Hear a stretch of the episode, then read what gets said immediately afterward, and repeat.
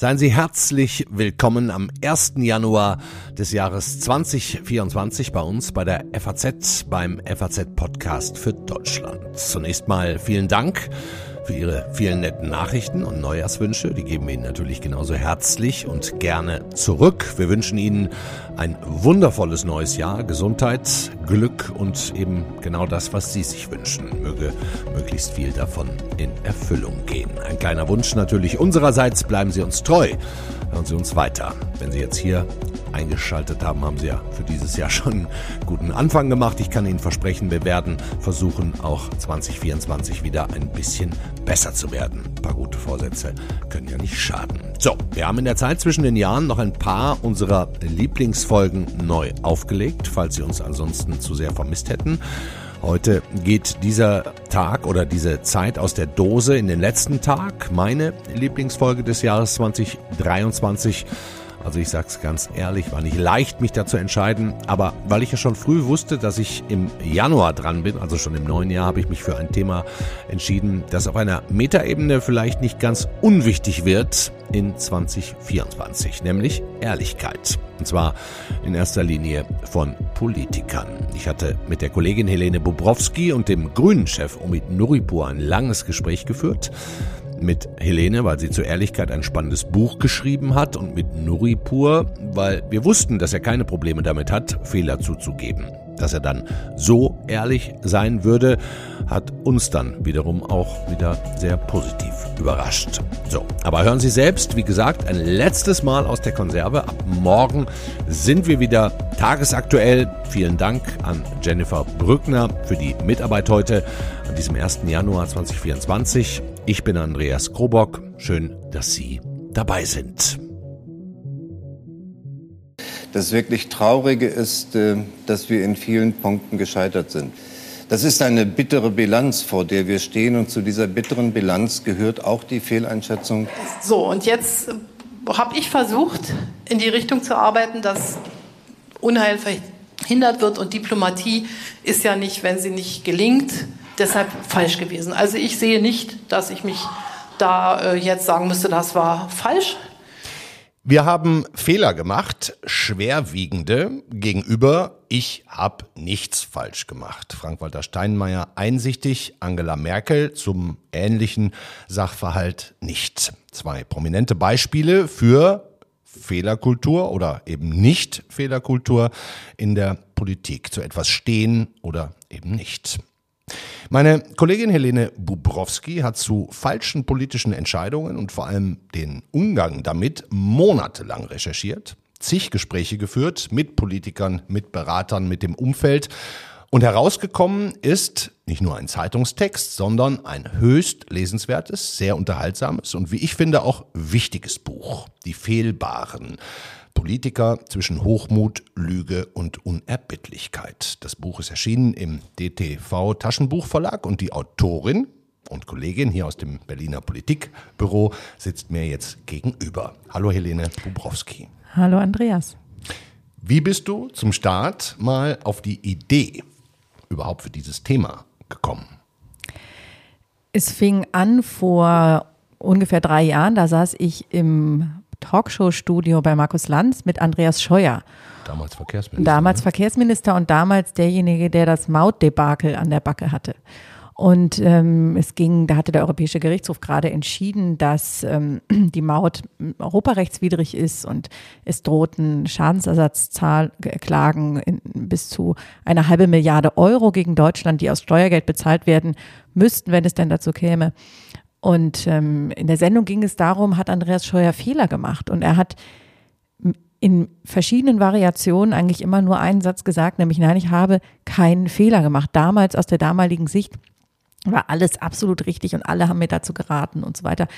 Was übrigens auch schon nicht stimmte. Europarechte hatten damals schon gewarnt und ja. gesagt, das äh, geht gar nicht. Aber interessant war wirklich sein Umgang damit und es war so eine interessante Stimmung im Studio, weil alle Zuschauer, die es damals noch gab vor Corona und auch ich und die anderen Gäste irgendwie vollkommen irritiert waren. Und ich habe immer gedacht, warum sagt er nicht einmal, ich verstehe den Frust, das ist nicht gut gelaufen. Es wäre nicht justiziabel gewesen und trotzdem hätte das wäre so, wäre so ein Befreiungsschlag gewesen. Also jetzt mal rein taktisch gedacht. Das heißt noch nicht, dass das unbedingt gute Fehlerkultur wäre, einfach nur zu kommunizieren. Das sind sicherlich zwei unterschiedliche Dinge, aber überhaupt mal sich so ein bisschen Luft zu verschaffen. Und seitdem habe ich eigentlich drüber nachgedacht, warum ist das für Politiker so wahnsinnig schwer? Mhm. Wir können vielleicht einmal ganz kurz noch in diese Sendung reinhören. Du hast es zwar schon sehr eindrücklich geschildert, aber ähm, es gibt auch noch mal ganz kurz was für Sie zum Hören. Sie haben jetzt gesagt, Sie haben nichts falsch gemacht. Ich dachte ehrlich gesagt, Sie nutzen diese Gelegenheit heute hier vor der Öffentlichkeit einmal zu sagen, das war ein Fehler. Ähm, weil aus verschiedenen Gründen. Ähm Helene, und nach dieser Sendung oder schon während du da gesessen hast, ist die Idee entstanden, jetzt da muss ich einfach mal tiefer reingehen. Das ist das Thema, was im Moment noch nicht aufgeschrieben ist. Ja, die Idee kam erst ein bisschen später. Ich habe dann ja doch den Wahlkampf 2021 beobachtet, wo dann immer so gesagt wurde, der war ja von Fehlern geprägt. Wir erinnern uns an das Plagiatsbuch von Annalena Baerbock, von dem Lacher im Flutgebiet von Armin Laschet. Mhm. Olaf Scholz hatte seine äh, äh, Wirecard und äh, Cum-Ex-Geschichten und es war immer irgendwie die Frage, die sich so die das politische Berlin stellte, kommt jetzt eigentlich einfach nur derjenige ins Kanzleramt, diejenige, die am wenigsten Fehler gemacht hat ja. und nicht unbedingt der oder die es am besten kann. Ähm, und seitdem habe ich eigentlich immer wieder mit diesem Thema ähm, zu tun gehabt und was mir dann so aufgefallen ist, ist, dass es in vielen anderen Bereichen, also insbesondere der Startup-Szene, aber auch der Unternehmenswelt insgesamt, der des Flugverkehrs und so ist Fehlerkultur absolut an der Tagesordnung, hat auch nichts irgendwie zu tun mit esoterischem äh, Stuhlkreis oder irgendwie ein Nice to have, was man hat, wenn man sonst keine Probleme hat, sondern dass das wirklich ein elementarer Bestandteil ist, Bedingung für Erfolg, ja. eine Frage von roten und schwarzen Zahlen und wirklich absolut mittlerweile selbstverständlich. Und da stellt sich umso mehr die Frage, warum nicht in der Politik? Wobei es natürlich nochmal einen Unterschied gibt zwischen interner äh, äh, Fehlerkorrektur und auch Fehler vielleicht intern festzustellen und sie dann aber auch zu veröffentlichen. Ist ja wahrscheinlich auch nochmal ein Schritt. Ganz genau. Und das ist auch der Clou, warum es in der Politik so schwierig ist, weil natürlich Politik per Definition eine öffentliche Sache ist. Und da also die, die Lehre für, für Fehlerkultur aus der Unternehmenswelt ist immer, es braucht einen Safe Space. Es gibt ein, und bei den Airlines zum Beispiel wird auch zugesichert, wer sich an der Aufklärung von, von Fällen beteiligt und Hinweise gibt, der muss keine Sanktionen befürchten. Also es ist wirklich auch ein Safe Space, nicht nur, dass das nicht öffentlich ist, sondern im, im geschützten Raum, sondern auch, dass man keine Konsequenzen befürchten muss, also keine Angst haben muss. Und da sehen wir natürlich auf die Politik und sehen, es ist mehr oder weniger alles öffentlich, erstens. Und zweitens, die Strafe folgt sozusagen auf dem Fuß, also das öffentliche Urteil, das mediale Urteil, das hat alles eine derartige Härte, dass das natürlich Bedingungen sind, die sehr viel schwieriger sind. Und das ist sicherlich neben anderen ein Grund, warum Fehlerkultur es in der Politik schwerer hat. Hm. Wie haben denn die Damen und Herren aus dem Bundestag und den Landtagen oder auch hier aus den Rathäusern, mit denen du gesprochen hast, waren ja ganz schön viele, überhaupt auf deine Anfrage reagiert? War das schwierig oder, äh, oder leicht, mit denen über Fehler zu sprechen? Es war schwierig. Also die Vorbehalte waren schon groß, die Angst, auch hier, ja, also es hat eigentlich meine These nochmal bestätigt, ähm, die Angst, über Fehler zu sprechen, die Angst, was da jetzt für ein Buch äh, bei rauskommen würde, die Angst, bloßgestellt zu werden, äh, bei irgendwas mitzumachen, was man vielleicht gar nicht ja, noch, noch, wenn man das Gespräch führt, gar nicht überblickt. Also auch diese Angst, die Politiker haben, von Journalisten in die Pfanne gehauen zu mhm. werden. Und interessanterweise. Nicht zu Unrecht. Nicht zu Unrecht, nicht ja. absolut, ja. Und die, interessanterweise war es so, dass häufig Politiker, Politikerinnen ähm, eine, offener waren als ihre Berater ja, und, und Pressesprecher und so. Also die waren häufig viel skeptischer, weil sie vielleicht diese medialen Logiken besser kennen oder das ist auch in anderen Bereichen erleben wir das bei Autorisierungen und so weiter, dass äh, manchmal Politiker lockerer sind als, als ihre Mitarbeiter. Ähm, wie, wie war das dann mit der Autorisierung später? Auch, auch das war schwierig. Auch also und, und das habe ich auch verstanden. Ich habe darauf immer auch Rücksicht genommen. Ähm, weil ich mein Anliegen war, überhaupt in keiner Weise irgendwen vorzuführen oder mich über irgendwen zu erheben oder so. Also ich bin äh, absolut der Meinung, Politiker sind Menschen und Menschen machen Fehler. So, ja. das ist äh, total banal, aber man muss es immer wieder sagen, weil natürlich dieses Unfehlbarkeits äh, diese Idee von Unfehlbarkeit nicht nur Politiker selber irgendwie vor sich hertragen, sondern das ist ja auch eine Zuschreibung der, der Bevölkerung, dass Politiker bitte, wenn sie schon gewählt sind und so viel Verantwortung haben, bitte nichts falsch machen, was natürlich eine totale Illusion ist. Und das führt ja zu dieser Vertuschung und nicht dazu stehen und so weiter, die sich dann, und das ist vielleicht auch der Kern, ja, warum machen wir das eigentlich? Also es ist ja auch in der Politik nicht, geht es nicht irgendwie darum, dass das einfach cool ist oder hip ist oder so, sondern meiner Beobachtung nach geht es schlicht darum, bessere Politik zu machen. Und ja. das ist das Wesen von Demokratie, sich selber korrigieren zu können. Und wenn Gesetze schlecht sind und Fehler enthalten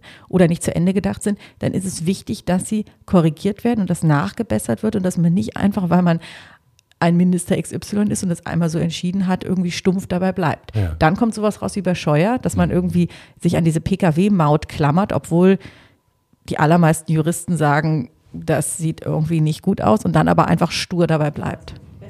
Ja. Hast du denn auch äh, mal für dich definiert, ähm, was das überhaupt heißt? Fehler? Ich meine, da verschwimmen ja auch ja, Grenzen. Ne? Absolut. Ein äh, Fehler ist ja kein Fe nicht gleich ein Fehler. Ja, das ja. keine Fehlentscheidung sein, ungewollt, mal gewollt. Ja, es ist, ich hatte ursprünglich mal die Idee, sowas aufzumachen wie eine äh, sozusagen Versuch einer Definition mit lauter Untergruppierungen, ja, und dann habe ich irgendwie gemerkt, dass das eigentlich also ein ziemlich unmögliches Unterfangen ist und dann am Ende auch nicht so interessant, so eine Klassifizierung zu machen, weil es, also es gibt natürlich, du hast es gesagt, ja, von der großen politischen Fehleinschätzung bis hin zum kleinen Versprecher, ja. der halt peinlich ist, aber passiert.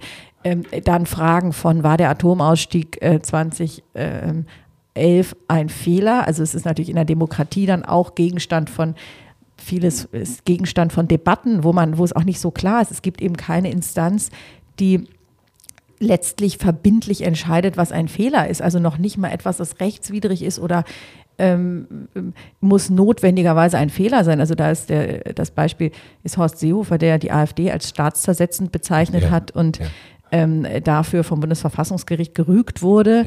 Wo aber wahrscheinlich viele äh, bis hin zur CSU und viele andere sagen würden, naja, die AfD mal sozusagen so beim Namen zu nennen, ja. äh, was sie eigentlich für eine Partei ist, ist es jetzt kein Fehler. So. Ja. Also das heißt, es hat ist ihm auch wirklich, nicht geschadet. Hat ihm überhaupt nicht geschadet. Und interessant ist natürlich, dass am Ende der Fehler, ob etwas ein Fehler ist oder nicht, richtet sich eben anders als beim, jetzt beim Gericht, wo das nach Rechtsregeln entschieden wird. In dem, äh, im medialen, im öffentlichen Diskurs geht es halt um, um die Frage, wie blickt die Öffentlichkeit, wie blicken die Medien da drauf. Hm.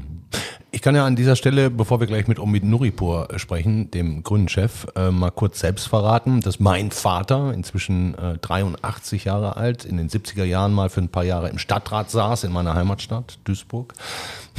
Und äh, in dieser Generation, so, so kommt es mir vor, ist Fehler zugeben ein absolutes No-Go. Ne? Hast du das Gefühl, dass, oder ist dir das jetzt untergekommen, dass es auch so eine Art Generationenfrage, gesellschaftlicher Wandel? Genau, also ich glaube, das spielt auf jeden Fall eine Rolle, dass es älteren Politikern, auch Politikerinnen, deutlich, deutlich schwerer fällt. Das hat auch damit zu tun, dass sich natürlich das Bild von Politikern geändert hat. Insgesamt ähm, gibt es natürlich eine gesellschaftliche Änderung weg von diesen sehr autoritären Strukturen. Das beobachten wir in der Arbeitswelt, das beobachten wir in der, im privaten, im Familienleben.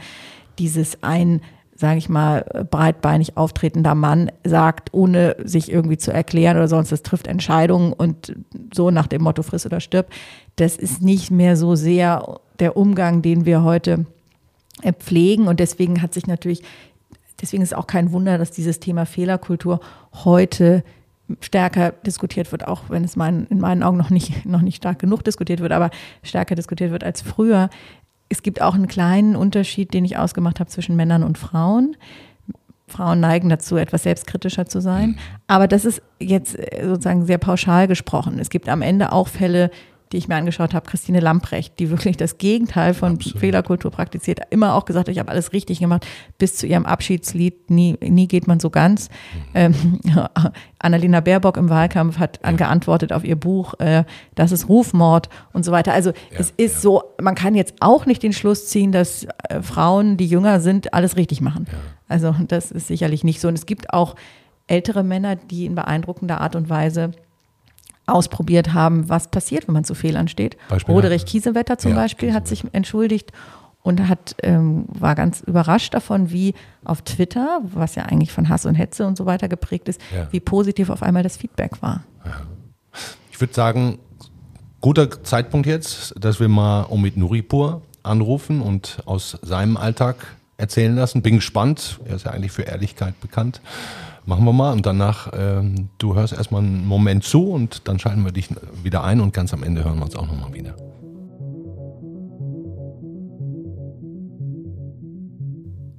Helene Bobrowski hat es gerade schon erzählt, Fehler zuzugeben in der Politik ist nicht wirklich gang und gäbe. Auch für ihr Buch waren nicht alle bereit zu sprechen, offen zu sprechen, die mal Fehler gemacht haben oder über den Umgang damit. Und auch bei den Zitaten wurde im Nachhinein nicht wirklich alles freigegeben.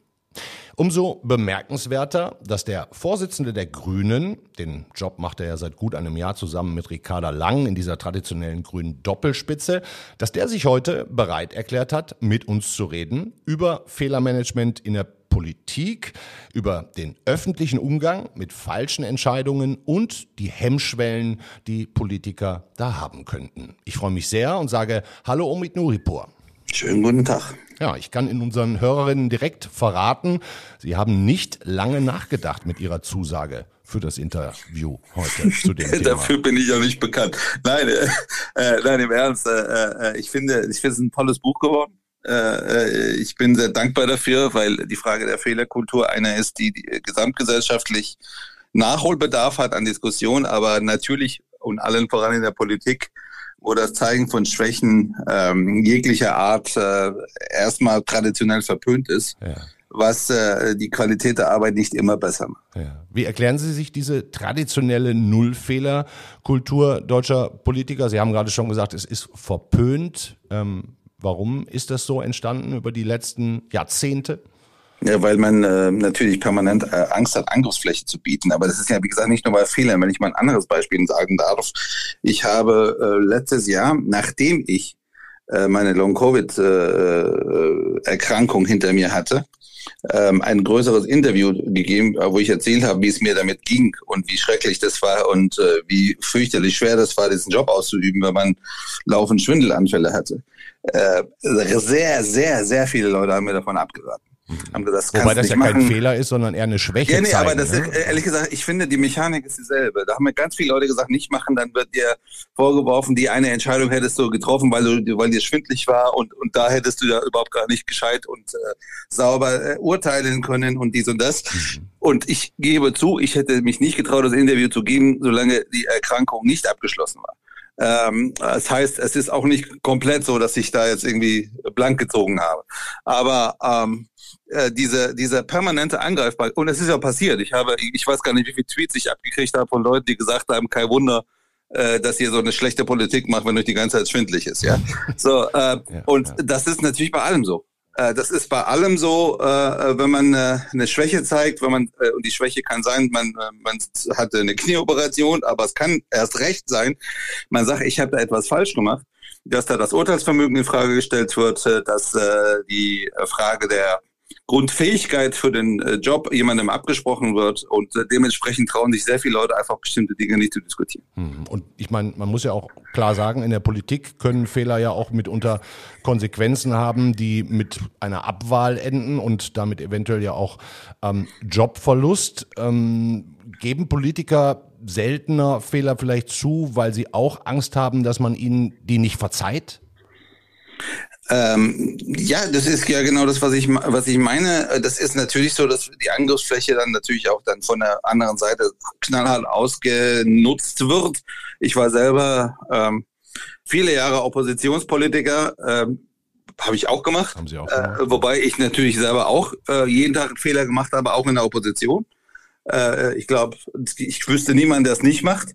Aber ich, der, der, so offen drüber zu sprechen und der Kernwert des Buchs von Frau Bobrowski für dieses Buch ist, äh, unser demokratisches System hat allen anderen Herrschaftssystemen eines voraus, nämlich das Bekenntnis zur Korrektur. Ja. Äh, dass, äh, dass man dann miteinander diskutiert, äh, sich gegenseitig kritisiert, aufeinander losgeht, dies, das, und zwar alles im zivilen Rahmen, um, um am Ende dann gemeinsam zu einer Lösung zu kommen. Es ist komplett bis in alle Ewigkeit undenkbar, dass die Kommunistische Partei Chinas jemals offen sagt, unsere, äh, unsere Null-Covid-Strategie, die verheerend äh, sowohl für Gesundheit als auch für Wirtschaft war, war, war fehlerhaft. Ja. In Deutschland äh, schreibt äh, der damalige Minister für die Bekämpfung der Pandemie in Spahn mit einem Buch mit dem Titel seines, ich finde, stärksten Zitats, wir werden uns viele Fehler verzeihen müssen. Äh, und äh, die Pandemie ist ein sehr gutes Beispiel dafür, wo man wirklich durchbuchstabieren kann. Da sind Fehler gemacht worden, das ist überhaupt keine Frage. Und wir haben versucht, einander, und zwar in der Opposition wie in der Regierung, und äh, wir haben versucht, einander im, im, dichtesten wissenschaftlichen Nebel, wo ganz viele Erkenntnisse nicht da waren, gegenseitig zu korrigieren. Mhm. Äh, und äh die, die, eine, eine gesunde Fehlerkultur ist der Kern einer Streitkultur, die diese Demokratie trägt. Das ist jetzt, finde ich, ein sehr guter Zeitpunkt, Helene Bobrowski wieder dazu zu schalten. Die hat nämlich bisher, lieber Herr Nuripur, still und aufmerksam zugehört, hat sich über ihr Kompliment gefreut. Helene, ähm, du hast in deinem Buch auch ziemlich deutlich das Dilemma beschrieben, das aus dieser scheinbaren Unfehlbarkeit ja auch entstehen kann. Ja, klar. Also Herr Nuripur hat es ja beschrieben. Einerseits ist da diese absolut äh, verständliche äh, Angst von Politikern, ähm, Fehler äh, zuzugeben, weil die Härte des öffentlichen Urteils auch der Medien sozusagen über sie hineinbricht. Andererseits, und das ist, finde ich, sind die Momente, die einem vielleicht Mut machen, dass es auch mal anders werden kann, gibt es Politiker, Politikerinnen, mit denen ich gesprochen habe, die auch positive Erfahrungen gemacht haben, die auch Herr Nuripo, Sie haben es ja auch angedeutet, die auch positive Rückmeldungen bekommen haben. Also ich nehme an, Sie haben auch nach, nach dem Interview über Ihre Long-Covid-Erkrankung wahrscheinlich viel Aufbauendes gehört. Also mhm. ähm, es ist ja, und es gibt eben auch in der Öffentlichkeit diese Erwartungshaltung, Politiker sollen nicht mehr so dieses Teflonartige, äh, ähm, Unnahbare haben, sondern sollen auch authentische Menschen sein. Also eins der Erfolgsrezepte von Robert Habeck und anderen ist ja nicht dieses, äh, dieses, dieses Image zu haben, unfehlbar zu sein, sondern auch ein bisschen diskursiv zu sein. Der andere Punkt, und das finde ich, ähm, Sie haben die Überleitung, Herr Noripur, so elegant gemacht, als seien Sie selber Moderator. Ähm, es geht ja bei dem, wenn wir an Fehler von Politikern denken, dann haben wir immer erstmal diese Impulse, irgendwie Plagiat oder irgendwie Versprecher oder ich weiß, diese persönlichen Fehler. Interessanter für die demokratische Frage sind tatsächlich diese politischen Fehlentscheidungen. Und da, Sie haben ja das Stichwort China schon angesprochen, würde ich zum Beispiel sagen, in der aktuellen Situation ähm, ist eine Aufarbeitung der Russlandpolitik, die in meinen Augen noch nicht abgeschlossen, vielleicht noch nicht mal richtig angefangen hat, ähm, absolut notwendig, um auch die grundsätzliche Frage zu stellen, wie schauen wir eigentlich auf Autokratien? Und wenn ich dann sehe, dass in Teilen der Politik, auch der Regierungsparteien, insbesondere der SPD, immer noch mit Blick auf China von dem Konzept äh, Wandel durch Handel mehr oder weniger die Leute darauf vertrauen, stelle ich mir die Frage, was haben wir denn eigentlich aus der Vergangenheit gelernt? Herr Nuripo, vielleicht wollen Sie dazu was sagen. Wie, wie, wie bereit zu lernen sind denn Politiker und was muss denn eigentlich passieren, um eine Aufarbeitung ernsthaft zu betreiben und nicht immer nur sozusagen auf die nächste Wahl und das kurzfristige Ergebnis zu schielen? Äh, Ihre Frage hat, muss ich zugeben, eine Ambivalenz, weil äh, ich fürchte, das ist eines dieser Themen, wo ich das Gefühl habe, dass äh, zumindest meine Farben die wenigsten Fehler gemacht haben. Es ist einfach nicht, nicht da rauszureden. Aber nee, unabhängig davon, äh, es ist dringend notwendig, darüber zu reden, äh, was denn eigentlich Abhängigkeiten bedeuten von, von Autokratie. Äh, Im Falle von China geht es ja überhaupt nicht darum, dass wir weniger miteinander arbeiten. Das geht gar nicht, nicht nur wegen der massiven Verflechtungen wirtschaftlicher Art, sondern natürlich auch wegen solcher Themen wie Klimaschutz. Äh, aber wir sollten Abhängigkeiten abbauen. Und äh, ich gebe zu, ich hatte zuweilen äh, die, die, letzten Monate nicht das Gefühl, dass das überall so angekommen ist, wenn es beispielsweise darum geht, dass äh, kritische Infrastruktur in Deutschland nicht äh, in Hände von Unternehmen gehört, die äh, äh affiliierte oder zugehörig sind zu KP Chinas. Sie sprechen jetzt den Hamburger Hafen an. Äh, so ist es, also bei, beispielsweise. Äh, es gab dann, äh, dann ein bisschen Nachsteuern bei bestimmten Bereichen, wie zum Beispiel bei der Chipfabrik im Ruhrgebiet, wo man dann eine chinesische äh, Übernahme dann, äh, dann äh, verhindert hat, was gut und richtig war. Aber es ist richtig, dass äh, die Fehler nicht aufgearbeitet worden sind in der Breite, damit man daraus die richtigen Lehren zieht, um äh, dieses Land krisenfest äh, und unabhängig zu machen bei solchen Fragen. Hm. Nun ist es ja auch so, dass wir alle sehr gespannt warten auf das neue China-Papier, die China-Strategie der Koalition. Dauert das so lange, weil da noch so viele Fehler drin stecken? Äh, äh, also ich habe noch nie gesehen, dass ein Papier geschrieben worden ist in einem Ministerium, das perfekt war. Das wird es nicht geben. Ähm, äh, das, äh, deshalb war es beispielsweise auch ein bisschen äh, äh, ärgerlich, dass äh, Papiere zum Thema Gebäude, Energiegesetz und Wärme äh, und, und Gas- und Ölheizung rausgegangen sind, bevor sie äh, komplett gereift waren. Mhm. Das hat, glaube ich, auch die Diskussion äh, fehlgeleitet ein bisschen, aber so sei es. Das ist kein, gibt keinen Grund zum Lamentieren. Ähm, das äh, China-Papier, also die China-Strategie der Bundesregierung wird kommen, aber es gibt halt ein paar Dinge, die vorher noch geeint werden müssen. Mhm. Äh, wie zum Beispiel die nationale Sicherheitsstrategie. Die ist die ist äh, grundsätzlicher und deshalb äh, ist, ist, äh, ist sie erst zu bearbeiten, ist auch noch nicht fertig, kommt auch sehr bald. Mhm. Wir haben, kann ich Ihnen versprechen, als wir den Koalitions Vertrag verhandelt haben. Äh, da durfte ich meine Farben anführen äh, im internationalen Bereich. Super lange über das China-Kapitel gesprochen. Mhm. Super lange und das hat auch einen ganz anderen Sound als äh, äh, andere offizielle Texte, die Sie aus Deutschland bisher kennen zum Thema China. Da beispielsweise kommt das Wort Taiwan drin vor. Beispielsweise haben wir ähm, die Hongkong-Situation dort auch angesprochen und eben die, die Notwendigkeit der Reduktion von Abhängigkeiten. Äh, diese Passage jetzt umzusetzen, äh, quasi aus jedem Satz eine Handlungsorder zu machen, ist äh, das, was jetzt gerade besprochen wird und hoffentlich kommt es weiter. Ja, und da streiten sie wahrscheinlich eine Menge und werfen sich gegenseitig dann Fehler vor. Ja, das machen ja die Häuser. Ich, als Partei, wo sie sind, darf ich das ja gar nicht, mache ich auch nicht, habe auch anderes zu tun. Aber sie kriegen es ähm, ja mit. Ja klar, und ähm, dass man da darüber streitet miteinander, ist selbstverständlich. Dieser Streit, und damit bin ich wieder bei, bei der Fehlbarkeit, und beim Buch.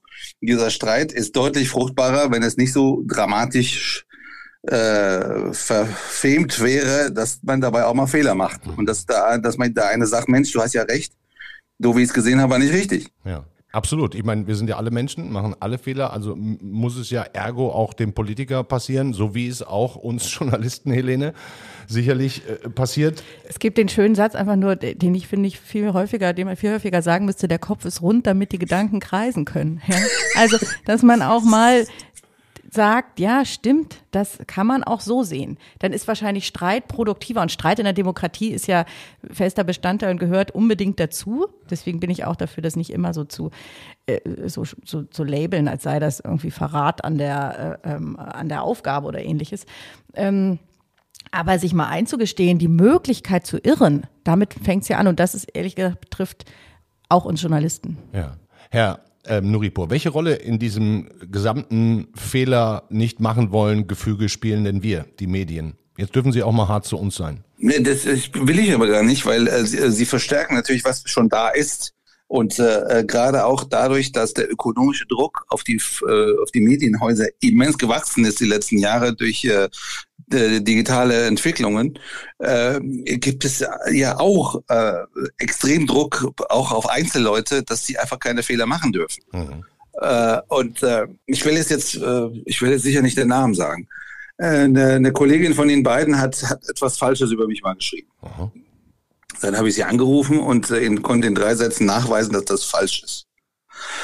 Dann hat sie mich angefleht, was ich ein bisschen unwürdig fand und unnötig fand, ähm, angefleht, ich soll das jetzt nochmal dabei belassen, weil die hätte letzte Woche schon extrem Stress gehabt, weil die schon mal einen Satz korrigieren musste mit ihrem Chefredakteur, hat sie riesen Stress gehabt und das wäre echt gerade für sie ziemlich verheerend, karrieretechnisch, wenn die jetzt schon wieder kommen müsste mit einer Korrektur. Okay. Ja, dann habe ich gesagt, okay, ist nicht so schlimm, machen wir halt so.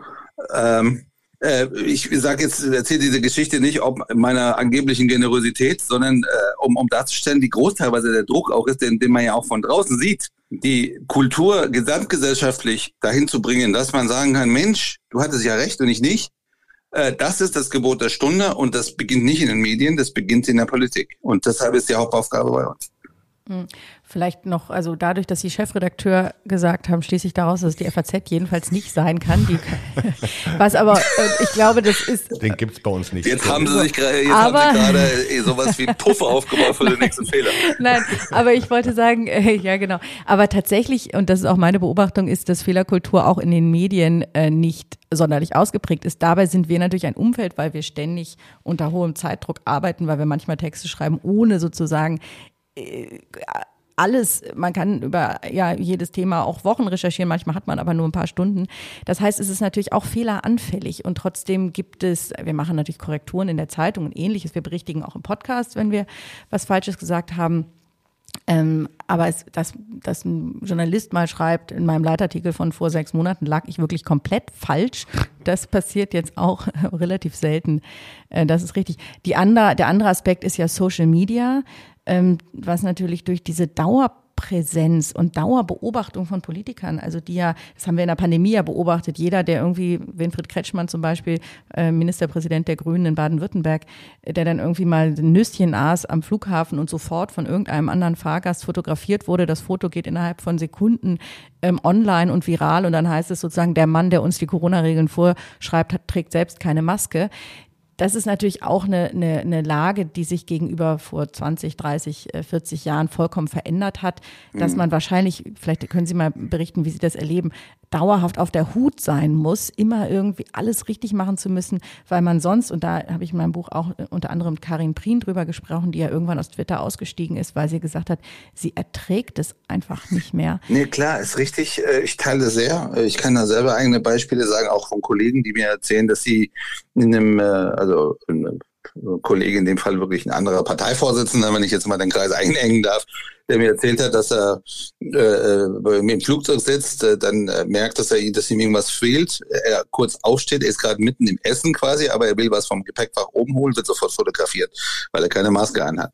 Äh, ist mir auch passiert. Ich habe auf, auf unserem Parteitagsfest, ähm, die erste Party seit ich weiß nicht wie viel, wie viele Jahren bei den Grünen dann nach der Pandemie äh, dann aufgelegt, hatte keine ich Maske auf, mich. ging ja. auch sofort steil. Ich habe die Bilder äh, auch vor Kopf, die waren aber auch so gut, die mussten steil gehen, Herr Nuipo.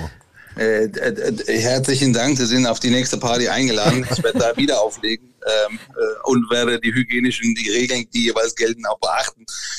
Ähm, die äh, es ist schon so, dass das alles dort, dadurch, dass jeder äh, eine Kamera mit sich trägt und, und äh, die Welt mitteilen lässt, was gerade die Kamera aufgefangen hat, dass es äh, schon so ist, dass äh, das alles deutlich vorsichtiger ist. Und äh, ich behaupte mal, dass äh, Leute, große Ikonen, denen danach geweint wird, weil es sie nicht mehr gäbe, Wehner, Adenauer, Herr Willy Brandt, äh, die waren ja nicht unter dem Mikroskop, die auf die Art und Weise, wie wir es sind. Äh, der Herbert Wehner hätte wahrscheinlich, der hat ja die besten Zwischenrufe, legendärsten Zwischenrufe jemals gemacht, der würde heute keinen von denen bestehen.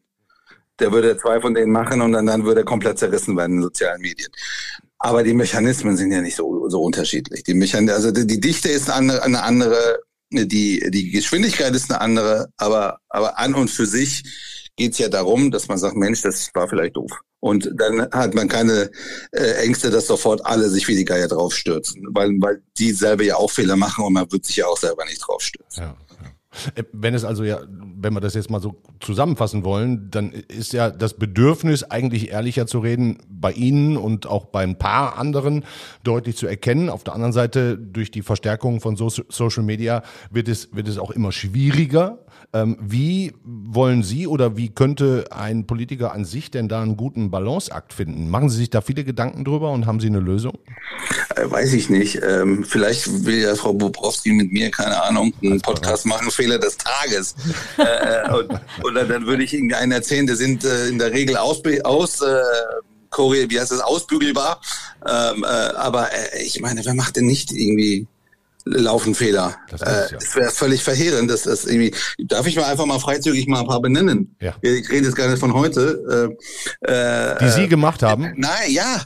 Äh, dass, dass, Sie nicht in Frankfurt ja. als OB kandidiert haben zum Beispiel, kommt jetzt?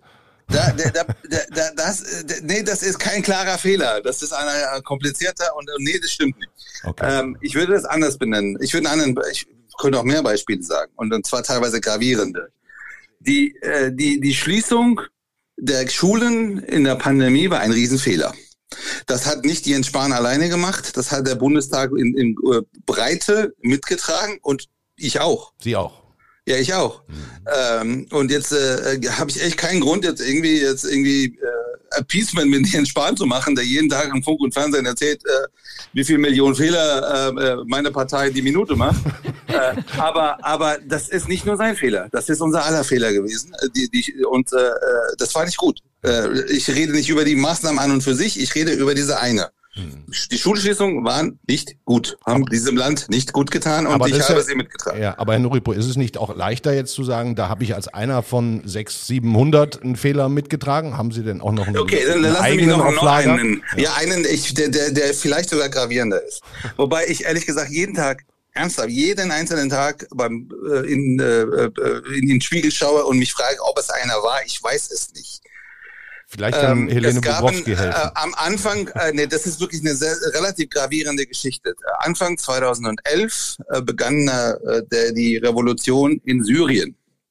Äh, relativ bald äh, entwickelte sich das immer stärker und immer weiter und ähm, wurde zu, zu, zu, einem, äh, zu einem Massenprotest dann begannen einzelne Leute aus der Armee sich äh, zu verabschieden, weil die nicht auf ihre eigene Bevölkerung schießen wollten und gründeten die Freie Syrische Armee. Mhm. Irgendwann Ende 11, Anfang 12 begann die Debatte an Fahrt aufzunehmen, ob man diesen Leuten Waffen liefern soll. Und ich habe damals zusammen mit meinem Freund Rolf Mützenich einen Namensbeitrag geschrieben. Ich glaube, der nicht ganz un unwichtig war für die deutsche Debatte, dass wir das auf keinen Fall dürften, weil äh, an bestimmten Stellen es Interaktionen gäbe mit den dschihadistischen Bewegungen. Drei Jahre später äh, hatte dann ähm, ISIS, also Islamische Staat, dann Raqqa erobert und, und eine Hauptstadt für ihren angeblichen Staat gegründet, äh, so dass ich im Nachhinein sehr gut erklären kann, warum wir diesen Beitrag geschrieben haben, warum, warum es richtig war, denen keine Armee zu geben, äh, keine, keine Waffen zu geben.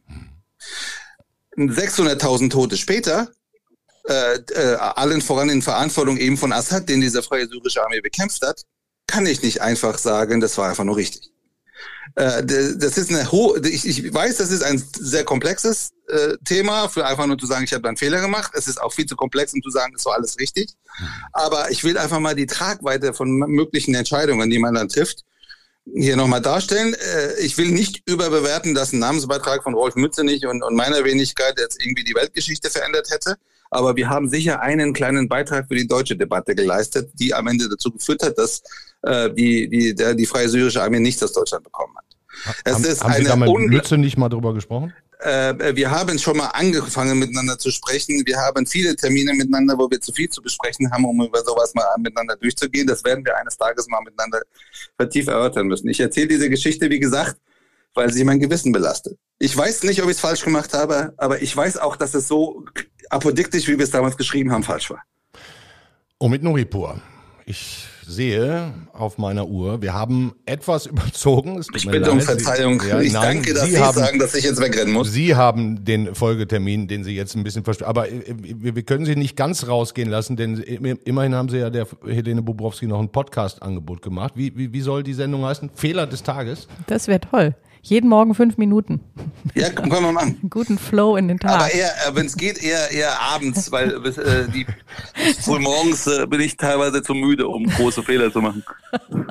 okay. Und geht's dann nur um Ihre eigenen oder werden auch Fehler von anderen? Nö, nein, nein, das steht mir nicht zu. Äh, das steht mir nicht zu. Ich, ich, ich kann meine erzählen. Ja. ja. das ist auch gut. Können wir ja gegenseitig machen. Sie, Sie, Sie merken schon, wir sind erleichtert über dieses wirklich sehr, sehr äh, gute und tiefe und ehrliche Gespräch. Äh, dafür sind Sie bekannt und das haben Sie wieder bewiesen. Dankeschön, Omid Nuri. Danke Ihnen. Machen Sie es gut. Vielen Dank. Tschüss. Ciao.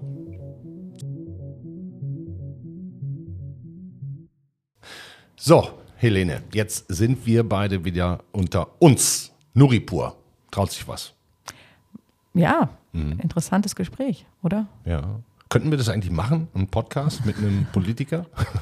Spannend hört sich das eigentlich an, der Fehler des Tages. Ja, also ich meine, es gibt ja, es gibt ja jetzt zunehmend, also heute Abend findet es das zweite Mal statt, die sogenannte politische Fuck-Up-Night. Ja. Ähm, das gab es schon einmal. Da warst du auch, ne? Heute fahre ich hin, aber es gab es auch im vergangenen Jahr, da war ich auch ähm, im, im September in Berlin das allererste Mal und ähm, jetzt heute findet es das zweite Mal statt, Politiker, die auf die Bühne gehen und von ihren Fehlern berichten angelehnt an diese Fuck-Up-Nights in der Startup-Szene, die es schon seit zehn Jahren oder sowas gibt. Ja. Ähm, und ich meine, das Da gibt es keine Tonaufnahmen von, ne? Das war da sozusagen keine Bedingung, Tonaufnahmen, sonst ist, reden die nicht offen. Äh, genau, wobei Journalisten trotzdem eingeladen waren. Also es war kein echter geschützter Raum. Ich habe ja in meinem Buch auch darüber berichtet. Ähm, und es war interessant, weil die Politiker, die auf der Bühne standen, und natürlich haben sie sich überlegt, was sie sagen. Und das war jetzt sicherlich wahrscheinlich nicht die hundertprozentige Ehrlichkeit, sondern mit einer Abstufung, aber, aber das sozusagen, das finde ich auch völlig nachvollziehbar und, und okay. Aber es war interessant, die Reaktion des Publikums, die total positiv war.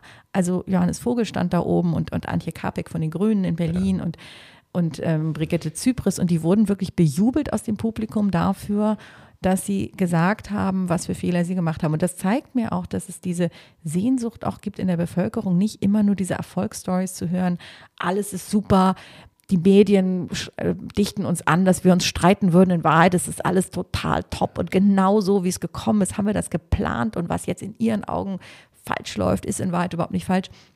Das glauben die Leute auch nicht mehr. Aber ich meine, das ist auch ein Dilemma. Ich meine, wenn man sich als Politiker als unfehlbar darstellt, als perfekt, dann können ja eigentlich die Menschen nur enttäuscht werden, oder? Absolut. Also das ist die ja Fallhöhe auch ein Punkt. Halt ja, da, das ist ja auch ein, ein, Problem, wenn Politiker so Projektionsflächen sind, ähm, dann führt das ganz zwangsläufig zu einer totalen Enttäuschung, weil sie sind eben ja, sie können ja gar nicht alle Wünsche gleichzeitig erfüllen, aber ich habe halt festgestellt, dass Politiker, die den Versuch mal machen, ähm, immer auch ganz positiv überrascht sind, dass eben die Leute anders darauf reagieren, als sie erwartet hätten. Oder Ihnen Ihre Kommunikationsberater sagen?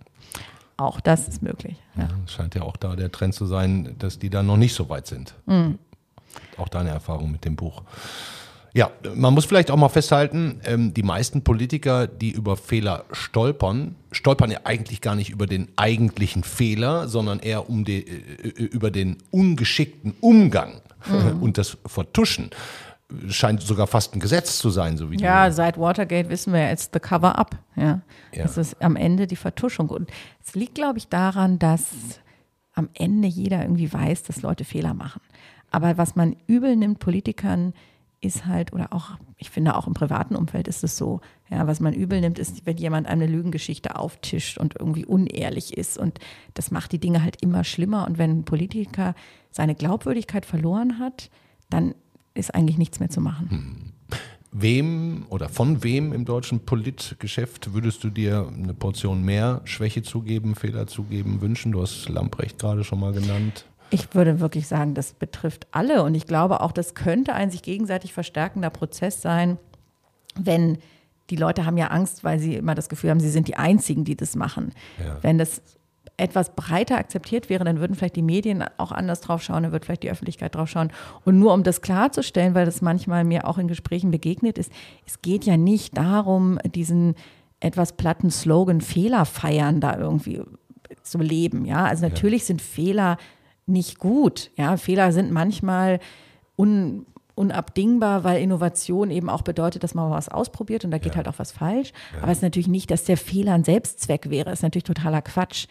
Ähm, es geht nicht darum, irgendwie möglichst cool zu sein und möglichst viele Fehler zu machen, sondern es geht darum, vernünftig daraus zu lernen und gut damit umzugehen. Denn am Ende ist es ja eine Frage von, von ja, Glaubwürdigkeit von Politik, von dem Kampf gegen Politikverdrossenheit, mit denen wir es ja auf allen Seiten zu tun haben.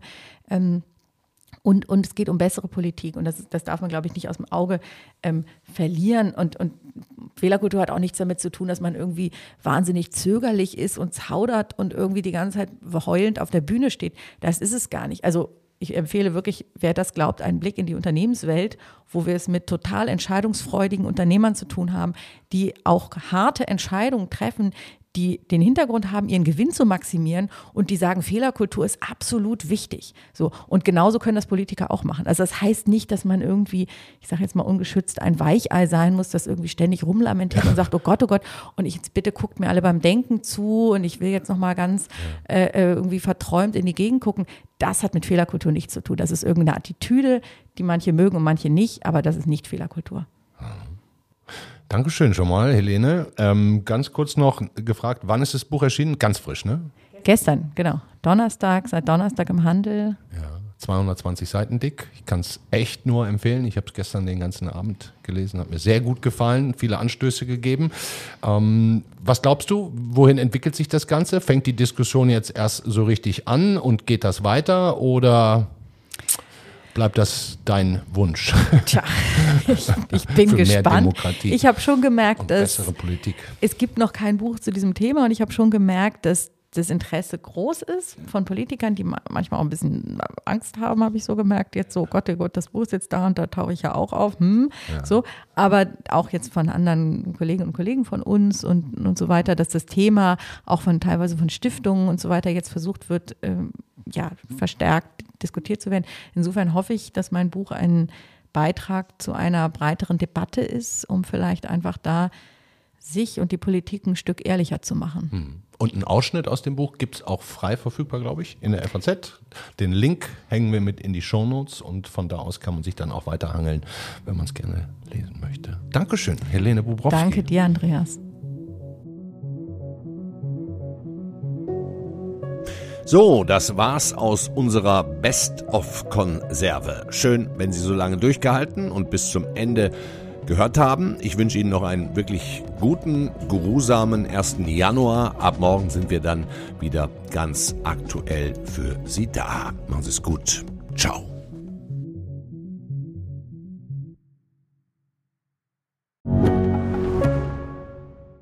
Ich bin Dr. Falk Stierkart und leite ein medizinisches Versorgungszentrum in Erlangen. Der Job als niedergelassener Arzt ist nicht unattraktiv, aber er scheitert oft schon an der Wurzel. Wenn unser Studiensystem nicht darauf ausgelegt ist, genug Ärzte in guter Qualität auszubilden, wie soll die medizinische Versorgung in Mittelfranken dann gedeckt sein?